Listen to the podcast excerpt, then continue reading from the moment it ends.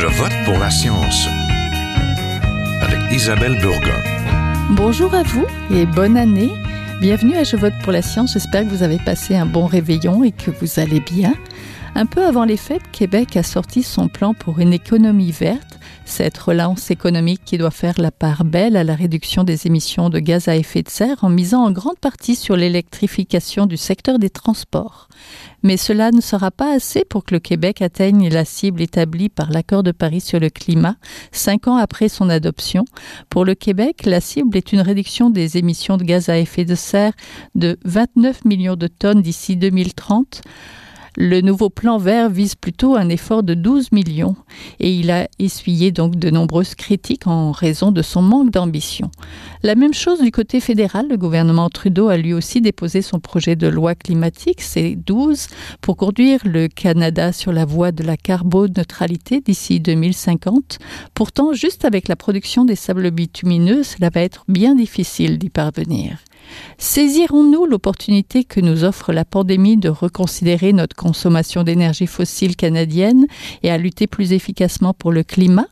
Nous en parlons tout de suite. Ne bougez pas.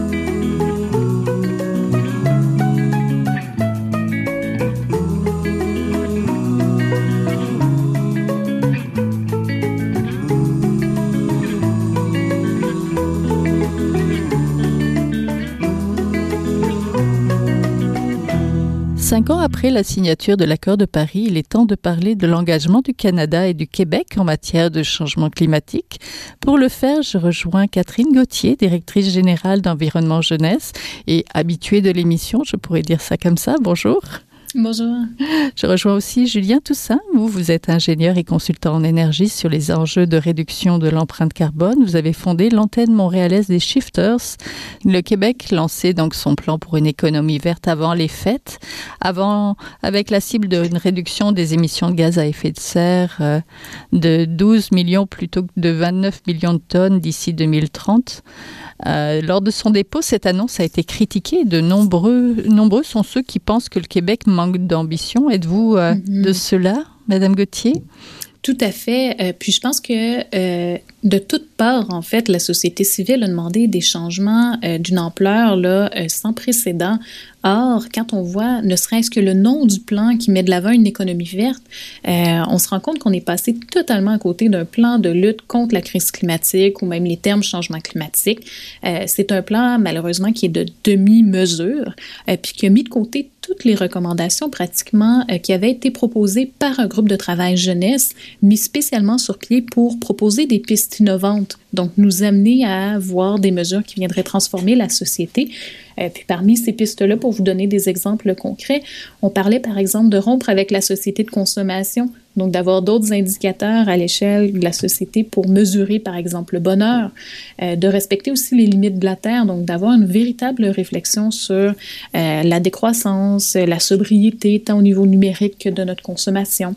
Euh, Et- d'encourager aussi une éco-citoyenneté active, de mettre de l'avant, par exemple, un ensemble de cursus scolaires euh, qui mettent de l'avant euh, une éducation environnementale, une éducation éco-citoyenne.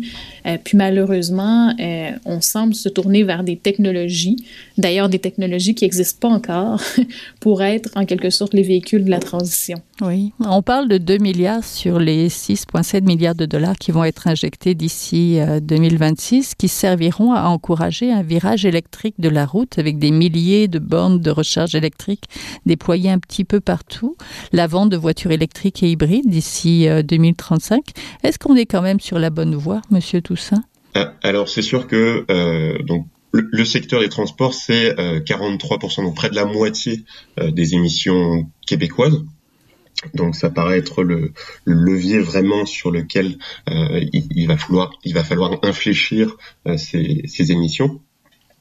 Euh, les, les objectifs, donc on, on parle en, en termes de, de valeur absolue de véhicules électriques d'1,5 million de, de véhicules euh, à horizon 2030, euh, d'interdire les véhicules thermiques, donc à essence, en, en 2035. Euh, donc effectivement, ça peut permettre, euh, si on, on s'attaque à ces 43%, de réduire de euh, près de moitié à horizon 2050 euh, les émissions québécoises, puisque Donc nombre de, de rapports estiment que en, en, passant vraiment à de l'électrification de la mobilité, on va pouvoir arriver à des, des, émissions nulles et, et, complètement compensées euh, pour le, le, secteur de la mobilité. Euh, ce, qui est, ce qui est important quand même, c'est justement de voir euh, quels peuvent être les impacts euh, sur le, le, réseau électrique et c'est pour ça que le, le, le, gouvernement travaille intimement avec notamment Hydro-Québec pour euh, que à la fois au niveau production et transport on puisse alimenter tous ces véhicules qui seront sur la route demain au Québec. Et, et, je dirais qu'il y a un dernier point aussi, c'est le fait que dans nos modes de calcul euh, au niveau du, du bilan carbone. Euh, le, le, le, petit problème, c'est qu'on ne tient pas compte des émissions qui sont importées, euh, donc liées en fait à la, à la fabrication de ces véhicules où il faut savoir que euh, pour ces véhicules électriques, la, la production euh, va être deux fois plus polluante euh, que pour un, un véhicule thermique. donc c'est c'est pas vrai de dire que le véhicule électrique, c'est un véhicule zéro émission, euh, puisque en fait aujourd'hui au Québec, dans ces calculs-là, on va tenir compte uniquement des émissions liées à l'utilisation de ces véhicules euh, et pas à ces autres phases euh, donc dans le dans leur cycle de vie. Madame Gauthier, vous en pensez quoi de cette voie de l'électrification du, du transport? Est-ce qu'on est-ce que c'est une voie intéressante ou C'est une voie parmi d'autres, mais ça ne devrait pas du tout être le cœur de la stratégie de réduction de nos émissions de gaz à effet de serre. Il faut vraiment des démarches, des propositions qui sont beaucoup plus structurantes. Euh, puis quand le gouvernement du Québec annonce, par exemple, euh, d'interdire les nouveaux véhicules à essence euh, au plus tard en, en 2035, par exemple, ben c'est pas c'est pas ce qu'on appelle être très ambitieux parce qu'on s'attend quand même à avoir des véhicules à l'essence à essence qui vont avoir quand même une durée de vie de 10, 15 ou même 20 ans, donc ils vont toujours être sur nos routes. Euh, si on regarde l'exemple, par exemple, de la Norvège, euh, on peut voir que la, date d'échéance est plutôt 2025, en Écosse 2032, Pays-Bas 2030. Donc, on a vu quand même euh, des exemples d'interdiction plus plus resserré dans le temps. Euh, puis c'est sûr que si on a de plus en plus de véhicules, euh, ben, ça ne règle pas le problème ultimement, même si c'est des véhicules euh, électriques, étant donné qu'il y a beaucoup d'autres enjeux environnementaux. Puis, puis comme ça vient d'être mentionné justement, il y a aussi des émissions en amont de l'utilisation, donc au niveau de la, la, de la conception qui ont bien été expliquées par M. Toussaint. Oui, c'est une vision un peu plus globale. Donc le plan pour une économie verte parle beaucoup d'alimentation électrique et de transport, mais peu par exemple de la nourriture des Québécois ou des impacts environnementaux, des usages numériques. Euh, il y a bien d'autres recommandations qui auraient pu être retenues. Euh, Monsieur Toussaint? Et effectivement, je dirais que sur ces, ces sujets, bah, si on parle rapidement du, du numérique, euh, avec les, les cheaters de Montréal, on a justement fait une étude qui vient quantifier euh, cet impact environnemental, euh, donc que ce soit au Canada ou au Québec, euh, de l'utilisation du numérique, euh, qui n'est pas évalué aujourd'hui euh, donc dans les, les méthodes de calcul euh, fédéraux et euh, au niveau fédéral et provincial, euh, et, et qu'on évalue donc à peu près à 5% des, des, émissions de gaz à effet de serre, que ce soit pour le Canada ou le Québec. Euh, ce qu'il ce qu'il faut comprendre, c'est que quand on s'intéresse à la tendance euh, de ces, de ces impacts-là, euh, on se rend compte qu'il y a vraiment une multiplication des usages euh, et, et, de l'achat d'appareils connectés, que ce soit des, des téléphones intelligents, des, des, des télévisions également, euh, et, et, que si, si, on laisse faire euh, tel quel, euh, on, on, va vers un, un, dédoublement de ces, de ces émissions, euh, et, et, ce qui va en fait à, à l'encontre justement de nos, de nos projets de réduction de gaz à effet de serre. Euh, donc euh, c'est pour ça que vraiment au niveau de c'est important de d'avoir une, une mesure qui est la plus globale possible euh, et, et également de s'attaquer aux problèmes à la source, comme le disait Madame Gauthier, au, au niveau de nos, nos modes de consommation, euh, les remettre en cause, euh, essayer de prolonger la durée de vie euh, de tous nos appareils, euh, que ce soit nos appareils de mobilité, de transport, euh, à la maison, euh, pour pour vraiment en fait se, se rendre compte de ce que de ce que peut peser chacun de nos nos usages de nos modes de vie euh, pour euh, dans une, optique de, de développement soutenable et durable Oui, sur la planète, ce que notre consommation pèse sur la planète. Madame Gauthier, euh, il y a beaucoup de revendications qui n'ont pas été euh, retenues euh, lors du processus de consultation, mais j'aimerais que vous me rappeliez un petit peu ce processus de consultation. C'est pas un plan qui a été écrit par le gouvernement tout seul dans, de son côté. C'est quelque chose qui été l'aboutissement finalement de consultation. Et je peux comprendre que beaucoup de personnes sont déçues. Oui, à l'été 2019, euh, le gouvernement du Québec a mis sur pied cinq groupes de travail, en plus d'annoncer des consultations euh, et même une tournée ministérielle euh, qui ont eu lieu à l'automne 2019. Euh, donc, parmi ces cinq groupes de travail, on en avait qui travaillaient notamment sur l'électrification, les bioénergies, l'aménagement, l'adaptation du territoire, la mobilité. Euh, donc, ça, c'était un ensemble de thématiques qui étaient euh, prévues. puis par la suite, les groupes de travail rendaient leur rapport à la fin novembre 2019 ou début décembre. Euh, puis on s'attendait à avoir un plan le plus tôt cette année euh, vers le mois de mars, donc avec la présentation du budget. Euh, comme vous savez, la pandémie a changé, changé un peu tous les plans. Et euh, malheureusement, on a senti aussi qu'il y avait eu tout un remaniement euh, du consensus qui avait été dégagé parce qu'il faut le dire, il y avait quand même environ 80-90 organisations euh, impliquées dans l'élaboration du plan et même le document euh, qu'on a vu couler dans les médias euh, à la fin de l'été dernier présentait un ensemble de mesures vraiment structurantes qui faisaient consensus, qui faisaient l'unanimité, tant du côté des affaires que des organisations de la société civile. Donc ça, c'est un consensus qui aurait pu servir en fait de, base minimale pour le plan de lutte contre les changements climatiques. Euh, or, il y a eu des, euh, des modifications au plan qui semblent avoir été faites par euh, le cabinet du premier ministre qui ont fait en sorte qu'on s'est retrouvé avec un plan pour une économie verte vert très pâle là, même. Oui, les revendications sur la jeune, par la jeunesse, par les, les, jeunes qui ont participé à ce processus-là. Vous en avez parlé un petit peu tout à l'heure, mais vous avez travaillé concrètement sur quoi? Qu'est-ce que mm -hmm. vous vouliez pousser finalement dans ce plan-là? Oui, on avait euh, entre 20 et 30 euh, mesures. Euh, pour vous en nommer quelques-unes, on parlait notamment de renforcer le principe euh, des, euh, des 3 RVE, là, donc réduire d'abord et avant tout, miser sur la, la, récupération, réutiliser, réparer, avant bien sûr de, de se pencher sur l'élimination, par exemple, des matières résiduelles. Donc la réduction à la source pour nous est un élément important. même chose au niveau du gaspillage alimentaire, donc de se doter d'une cible de réduction euh, précise et absolue, euh, donc que ça couvre de la production jusqu'à la consommation. Euh, de rendre aussi les systèmes agroalimentaires plus sobres en carbone, aussi plus résilients, on le sait, avec les aléas climatiques, c'est-à-dire la météo un peu extrême qu'on observe oui. de plus mm -hmm. en plus.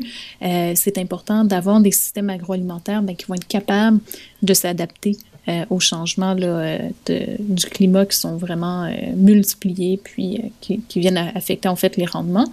Euh, donc ça, c'était un des éléments. Euh, sinon, on parlait aussi d'interdire l'obsolescence programmée, donc de travailler vraiment sur la responsabilité élargie des producteurs, d'augmenter la durée de vie moyenne des produits pour qu'on arrête de tomber dans cette, cette boucle de consommation et même de surconsommation.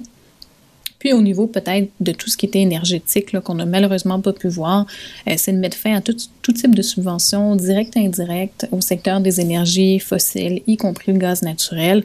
Or, le plan pour une économie verte laisse la porte grande ouverte au gaz naturel. Euh, puis même, on, on, en parle beaucoup là, dans les médias. Euh, on débat de projets comme GNL Québec, euh, qui, à mon sens, sont extrêmement problématiques. Ça envoie un signal totalement contradictoire là, par rapport à l'importance euh, de lutter contre les changements climatiques.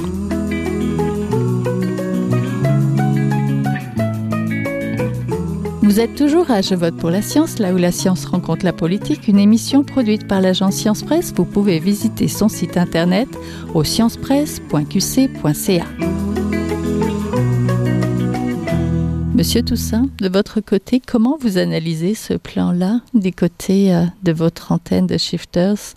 Comment vous, quel aurait été, à part euh, des, transports, en fait. Et, euh, Madame Gauthier en a parlé, il y a l'alimentation, la production alimentaire qui est la deuxième au tableau de production des GES. Mais qu'est-ce que, qu'est-ce que vous voyez, vous, qui pourrait être intéressant à rajouter à ce plan-là ou à compléter qui aurait été intéressant? Oui, euh, alors effectivement, on a beaucoup parlé déjà du, du transport, euh, mais, mais ça reste beaucoup du transport routier, ouais. euh, donc euh, sur la base des, des véhicules personnels euh, et motorisés. Euh, on, on parlait pas tellement des solutions euh, qui vont pouvoir préconiser euh, la pratique de covoiturage, euh, également le, le, développement davantage de pistes cyclables, de euh, de marche, ce genre, enfin à l'échelle à l'échelle urbaine. Oui. Euh, donc il y a d'autres solutions même au niveau du, du transport. Euh, on n'a pas non plus parlé de, de au niveau consommation du phénomène de l'étalement urbain. comment est-ce que si on veut réduire ces déplacements, on va pouvoir densifier et mieux réfléchir à l'urbanisme, à l'aménagement du territoire pour réduire le plus possible ses besoins de déplacement? En, en voiture, hein, j'entends. Euh, oui. Après, au niveau du, du bâtiment, effectivement, euh, il y a cette, euh, cette petite contradiction sur le fait que il y a, y, a, toujours eu des incitations en particulier au niveau commercial et institutionnel, à se chauffer avec du, du, gaz naturel. Euh, il, il, faut savoir quand même que à, à l'horizon 2030, euh, donc il, il, me semble qu'il est envisagé de remplacer les appareils de chauffage en fin de vie donc euh, au gaz naturel justement. Euh, donc, mais mais ça pourrait être euh, une, une, dynamique qui se qui s'amorcerait avant. et, et ensuite, oui, on, bah, que ce soit au niveau du, du bâtiment et du, du, chauffage, il y a aussi d'autres solutions technologiques. Euh, je pense en particulier à la, à la pompe à chaleur, euh, qui peut permettre en particulier au, au Québec donc d'utiliser euh, donc le, la, la, chaleur extérieure euh, pour réchauffer comme pour climatiser euh, l'été. Donc une, euh, la géothermie. Mmh. Euh, la géothermie, ça pourrait être un autre, un autre, une autre utilisation justement pour aller récupérer cette fois la chaleur du, du sol. Et, et, enfin, effectivement, il y a, y a un, un, enjeu plus de responsabilisation individuelle, je dirais, euh, sur ces, ces modes de consommation, euh, également au niveau de l'alimentation. L'alimentation, c'est quand même à l'échelle individuelle 25% de l'empreinte carbone des, des Québécois. Euh, donc, il faut quand même réussir à euh, prôner euh, des, des, pratiques euh, et des consommations qui sont plus locales, qui sont moins carnées, euh, donc euh, en s'appuyant davantage sur des, des protéines végétales euh, pour bah justement arriver à une à, à la cible euh, qu'on s'est fixée pour 2030 et des carboneutralités pour 2050. Oui, avant de parler euh, de solutions individuelles, restons peut-être, passons peut-être du côté du Canada. Pour respecter l'accord de Paris, il faudrait que le Canada parvienne à diminuer de 45% ses émissions d'ici 2030 par rapport au niveau de 2010.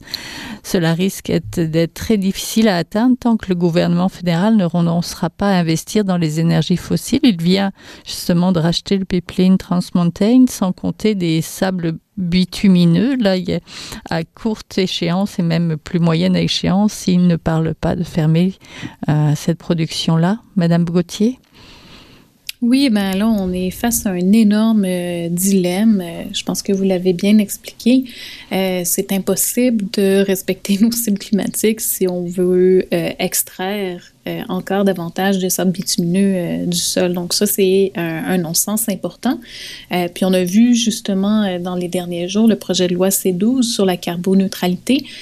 Donc c'est un projet de loi qui vient accroître l'imputabilité du gouvernement fédéral par rapport à ces cibles climatiques. Donc c'est sans doute ce qu'on aurait dû voir tout de suite après Paris. Donc on mm -hmm. prend un engagement international puis on l'intègre rapidement dans nos lois au niveau fédéral. Donc, on voit là des mécanismes intéressants. Donc, euh, avoir une obligation qu'un plan puis un rapport euh, d'évaluation pour chaque cible soit euh, déposé. mise en place d'organismes consultatifs, etc. Donc, je pense que ça nous placerait dans une meilleure direction. Euh, bien sûr, euh, il y a des euh, éléments de ce projet de loi-là qui restent à peaufiner. Donc, comme je le mentionnais tout à l'heure, de traduire les cibles en budget carbone à courte échéance. donc, de, resserrer en quelque sorte les, les, échéances, non pas à, 2050, mais à plus court terme, 2025, 2030 et ainsi de suite. Euh, puis, il faut aussi resserrer tout ce qui est reddition de compte des cibles intermédiaires. Donc, le Canada, historiquement, dans les 20-30 dernières années, n'a jamais respecté ses cibles climatiques. Donc, qu'est-ce qui nous dit aujourd'hui que euh, de nouvelles cibles seraient respectées? Euh, permettez-moi d'en douter là, dans, dans l'état actuel des choses. Donc, je pense que c'est un, un, énorme défi. Puis, puis je pense qu'il y, a beaucoup à faire. Euh, c'est peut-être le point le plus positif, comme très peu d'actions ont été posées. Euh, les actions qui seraient posées à court terme ben, pourraient avoir des impacts significatifs. Oui. Monsieur Toussaint, quelles sont les cibles ou les choses à faire, à viser pour que le Canada se mette enfin sur la voie de la carbone neutralité comme il le désire? Ben, oui, bah, j'abonderai dans le sens de, de Madame Gauthier euh, le fait d'avoir des jalons annuel euh, de, de, mesures. Euh, là, aujourd'hui, avec ce, ce, projet de loi C12, le, le, premier jalon, il est en 2030, donc avec une réduction de 30% des émissions par rapport à 2005. Euh, c'est pas possible de se mettre une première échéance si lointaine, euh, compte tenu du fait, euh, comme comme l'expliquait Madame Gauthier, euh, que le Canada n'a jamais atteint ses cibles environnementales, que ce soit après Rio, que ce soit après euh, le protocole de Tokyo, les accords de Copenhague. donc si on veut se mettre sur une bonne dynamique euh, de, réduction, sur la bonne trajectoire, euh, il faut euh, que cette mesure, ça se fasse vraiment tous les tous les ans. et, donc ensuite, effectivement, comme on l'expliquait, 30%, a priori, ça serait pas suffisant. il faudrait plutôt autour de autour de une réduction de moitié de ces de ces émissions. C'est en tout cas également ce que font les les pays de l'Union européenne. On est à un objectif de moins 55% euh, à horizon 2030. Euh, bon, après, c'est sûr qu'il faut souligner euh, qu'il y a de plus en plus de, prise en compte de ce de ce problème climatique et des initiatives qui pourraient être réalisées au niveau au niveau fédéral au Canada, mais force est de constater que il y a une telle hétérogénéité entre les, les différentes provinces que c'est un vrai, un vrai défi euh, pour le gouvernement fédéral de réussir à harmoniser les pratiques, mettre par exemple en place une, une taxe carbone euh, dans les provinces qui n'ont pas encore de, de, programme vraiment spécifique euh, sur cette sur cet enjeu-là, et, et, pour que vraiment le la réduction des, des GES devienne une, force à l'échelle canadienne, puisqu'il y a quand même beaucoup de, d'opportunités potentielles euh, dans cette, euh, matière-là euh, au Canada. Oui. Pour finir, pensez-vous que la crise sanitaire que nous vivons apporte des opportunités à saisir? Madame Gauthier, peut-être pour commencer. Je pense qu'on a vu avec la crise euh, sanitaire qu'il était tout à fait possible d'opérer des changements majeurs qu'on aurait cru impossibles euh, parce qu'on a considéré que la pandémie était une crise sanitaire. Donc, en tant que telle, euh, on a posé des actions très concrètes qui ont changé, qui ont même révolutionné la manière dont on vit et ce depuis le mois de mars euh, dernier. Donc, ça nous montre que c'est possible, euh, quand on traite un enjeu comme étant une crise, de mettre en place des, des solutions qui peuvent sembler radicales, mais qui, quelques mois plus tard, ben, sont en quelque sorte une nouvelle normale. Euh, puis je pense que l'autre élément important, c'est que euh, la crise sanitaire a, a vraiment révélé qu'il y avait des enjeux au niveau des inégalités sociales dont on ne peut pas euh, ignorer les impacts dans un contexte de crise. Donc il faut laisser personne derrière. Euh, la crise dans les CHSLD ou encore dans des quartiers plus démunis, défavorisés. Euh, c'est des enjeux euh, de société pour lesquels ben, c'est tout simplement le résultat de, de, compression budgétaire ou de choix politiques qu'on a fait. Puis maintenir de tels choix politiques paraît aujourd'hui inacceptable. Donc j'espère qu'on va profiter de ce, des opportunités en quelque sorte de, la crise sanitaire pour avoir une véritable conversation, une réflexion de société sur comment on traite en fait les personnes. Euh, c'est bien beau de dire qu'on veut sauver l'économie, euh, mais l'évolution du PIB, souvent dans, dans, notre vie quotidienne, n'a aucun mm. impact sur euh, notre qualité de vie ou encore la résilience qu'on peut avoir au niveau communautaire. Donc ça, je pense que c'est des éléments clés pour lesquels on n'avait pratiquement pas eu de d'attention, tant dans les médias que dans, dans, nos conversations, dans nos manières de, de se mobiliser comme citoyens. Oui, Monsieur Toussaint, un dernier mot du côté oui. des opportunités oui. de, de cette crise que nous... Oui, absolument. Euh, bah déjà, effectivement, il y a le fait que cette crise, euh, malgré tout le mal qu'elle a causé euh, au niveau des sociétés humaines, il euh, faut savoir que sur 2020, elle aura permis euh, entre 7 et 9% grosso modo des, selon les experts des réductions de, des émissions de gaz à effet de serre, euh, particulièrement celles qui sont liées au transport, au transport des individus, au transport des marchandises. Euh, on a vu des, des, des, enjeux de relocalisation des, des chaînes d'approvisionnement qui, euh, dans, dans, un contexte de modélisation, étaient de plus en plus longues et de plus en plus complexes. donc, réussir à tirer des enseignements euh, pour les mettre en pratique euh, sur les, les, les, prochaines années, euh, c'est quelque chose qui est important. Euh, en parallèle, on, on, a aussi assisté à une augmentation des usages, euh, en particulier du, du numérique. Et, et, comme je l'expliquais tantôt, ça c'est quelque chose qu'il va falloir quand même superviser pour s'assurer que ça ne devienne pas trop trop important au niveau de nos, nos, consommations et de son poids écologique et environnemental. Euh, donc c'est effectivement euh, un, grand défi aujourd'hui euh, de réfléchir à cette relance verte qui non pas ne s'intéresse qu'à l'économie, mais vraiment intègre l'environnement, la société, euh, pour que à horizon 2050, on soit toujours dans un avenir qui soit agréable pour chacun. Oui, qui intègre l'humain finalement. Merci beaucoup. Donc, on était en compagnie de Julien Toussaint, vous venez de l'entendre, qui est ingénieur et consultant en énergie à SIA et qui est aussi le fondateur de l'antenne montréalaise des shifters et enseignant à l'UPOP euh, un cours de, sur l'énergie et le changement climatique. Merci. On était en compagnie aussi de Catherine Gauthier, la directrice générale d'Environnement Jeunesse. Merci. Je vous en.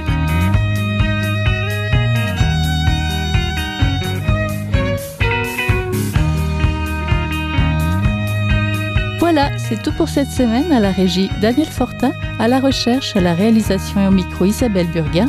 Je vote pour la science est une production de l'agence Science Presse avec Radio VM. Écoutez-nous, nous avons des rediffusions comme toutes les semaines d'ailleurs et vous pouvez aussi le faire en podcast euh, sur le site de l'agence Science Presse. J'espère que vous avez aimé cette émission, partagez-la et en attendant de se reparler, bonne semaine, portez-vous bien. Jin Jiahua est un chercheur typique de ceux pour qui les progrès de la bioinformatique ont préséance sur le sens biologique et pour qui la grosse science constitue la seule logique. On y parle de génome, de transcriptome et de spliceosome, de traductome, de protéome